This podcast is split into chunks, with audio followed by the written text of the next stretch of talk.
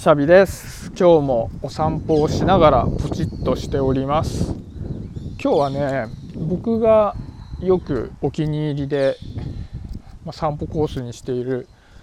近所の神社でねポチッとしてるんですね。で今ねちょっと天気が悪くなってきてこれから雨が降るみたいなんでいつもはねそこそこ人がいるんですけど今日は全然いないのでねもう喋りタイミングだなと思ってここでポチッとしてみました。でちょっと今日お話ししたいのが僕が最近ハマっている瞑想についてなんですね。で僕がやっている瞑想のスタイルは前もちょっと何回かお話ししたと思うんですけどマインドフルネスメディテーションというタイプの瞑想なんです。でそれは、ま端的に言うと今ここにいるっていうことに意識を傾けて瞑想するっていうタイプのものなんですね。でまあ、なんどういうものかっていうと、えっと、僕、まあ、五感があるじゃないですか。で五感で例えば僕今神社にいて鳥の鳴き声がするんですけどこの鳥の鳴き声がするっていうのを、まあ、聴覚に入ってきますよね。で今もう夕方だからちょっと肌寒いからあ少し肌寒いんだなとかあとは、まあ、今あの地面が土なので土のボコボコした感覚っていうのが、まあ、感じられるな。だからこういったものだけを感じて過ごすっていうのが、まあ、いわゆる今ここじゃないですか。今の近くだから。だからこれをいわゆる瞑想の姿勢をとりながら、まあ、あのあぐらをかいて、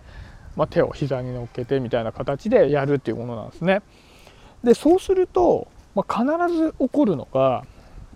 じゃあその今ここにいるっていうことに意識を傾けようっていうふうにやってたとしても必ず何かを考えるんですよね。人間面白いですよね。考えようと思って考えるんじゃなくて考えるんですね。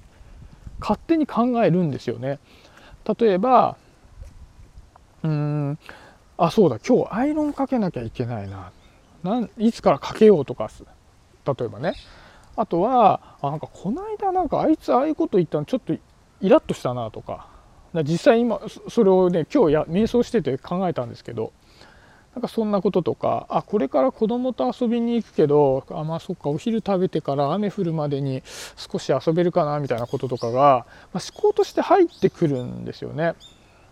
で、まあ、それ思考として入ってくるのはいいんですけど入ってきたなっていうのが分かったらあそうか今考えたんだなっていうことを確認してまた五感に戻るっていう作業を繰り返すんですけど思考っていうのは過去か未来に関することらしいんですね。例えば今の例でいくとあこれからアイロンかけなきゃいけないなとか子供と雨降る前にこの時間で遊べるかなっていうのは未来に関する思考じゃないですか。で一方であなんかこの前あいつの言ったことムカついたなっていうのは過去に関する思考ですよね。なんかそういった調子で物事っていうのを考えるっていう行為は必ず未来か過去に帰属しているんですってこれはまあ受け売りですけどでもその瞑想している間は意識としては過去未来ではなくて現在というところにだけ意識を置くっていう作業だっていうことなんですよね。でそこをちょっと掘り下げて考えてみた時にじゃあ過去に対する思考って何なんだろうなって考えた時にじゃああいつがああいうことを言ってムカついたなっていうのをなんで今思うかっていうとそれは未来のためにおそらく思うんですよね。あそうかあいつあんなこと言ったってことは俺のこと舐めてんのかなじゃあその舐めたやつとまた来週も会わなきゃいけないの嫌だなとかあ俺はそんなになんか見下されている人間なのかなとか、まあ、極端な話ねでそういうふうな見下された人間として今後生きていくの嫌だなとか、まあ、そこまで極端には思わなかったとしても結局自分がこれから生きていくために過去のことを振り返っているんだと思うんですよね。でそうすると全ての思考っていうのは未来のために思考しているってことになるわけじゃないですか。でこれ難しいんですけどあのアイロンかけこれからアイロンかけようっていうふうに思った時にじゃあアイロンかけるわけじゃないですか僕アイロンかけるのめちゃめちゃ好きなんですよでもじゃあなんでアイロンかけるのって言った時にあアイロンかけるのめちゃめちゃ好きだからかけるんだよねじゃなくて、まあ、明日以降、まあ、仕事で使うからアイロンかけているよっていう未来の理由になるわけじゃないですか。であと僕今演劇やってるんですけど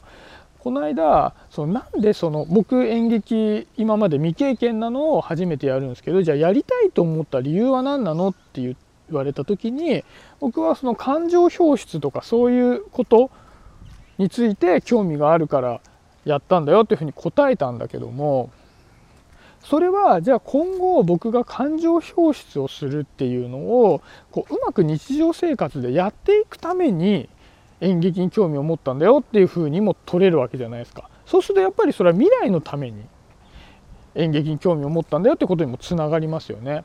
でも実際今演劇のお稽古をやっていてまあ、正直言うとね7割きちいなっていうふうに思っている部分もあるんだけどもやっぱりね楽しいんですよね。こうみんなと一緒にお稽古をしているっていう空間がすごく楽しいっていうのがあるのでじゃあ今じゃあ何でやってるのって言われた時に僕の中の理由としては楽しいからやっているよっていうことも言えるわけじゃないですか。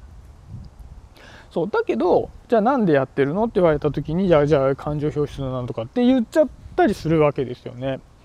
でやっぱりこう思考として何か理由をつける時にこれからに対する理由っていうのを人はつけたがってしまうなって、まあ、人はって一括りするのは良くないかもしれないけど僕は一括りにしてしまうなって思ったんですよね。なんだけどじゃあ人は未来のことについてか過去についてかについて思考しているんだよと思考は全て過去か未来に帰属しているんだよで過去に帰属している思考っていうのもまあ言ってしまえば未来のための思考なんだよっていうことを前提としたとすると僕らは常に後のことばっかり考えて生活していることになっちゃうわけじゃないですか。まあ僕だってまた言っちゃったけど、まあ僕はね。でもじゃあ僕がじゃあ後のことを考えて生活していたとしてじゃあその後がやってきた時にまたその時も後のことについて考えて生活しているからずっと現在は後のことについて考え続けてるわけじゃないですか。じゃあそれがずっと続いた時に何が訪れるかといったら最終的に死ぬわけじゃないですか。僕は後のことを考えた状態で死んでいくことになるわけじゃないですか。なんかそれ考えるとめっちゃ意味ないなと思うんですよね。ずっと後のこと後のことを考え続けて最終的に死んでいくっていうのは大変愚かしい行為だなって思うわけですよね。だからやっぱりね、あのー、そういうことその思考っていうのは過去についてと未来についてとか何かいろいろ考えてて思うのはやっぱりねさっきの瞑想の話に落ち着くんですけど現在っていうところにフォーカスしていった方が人間としては幸せなんだなと思うわけですよね。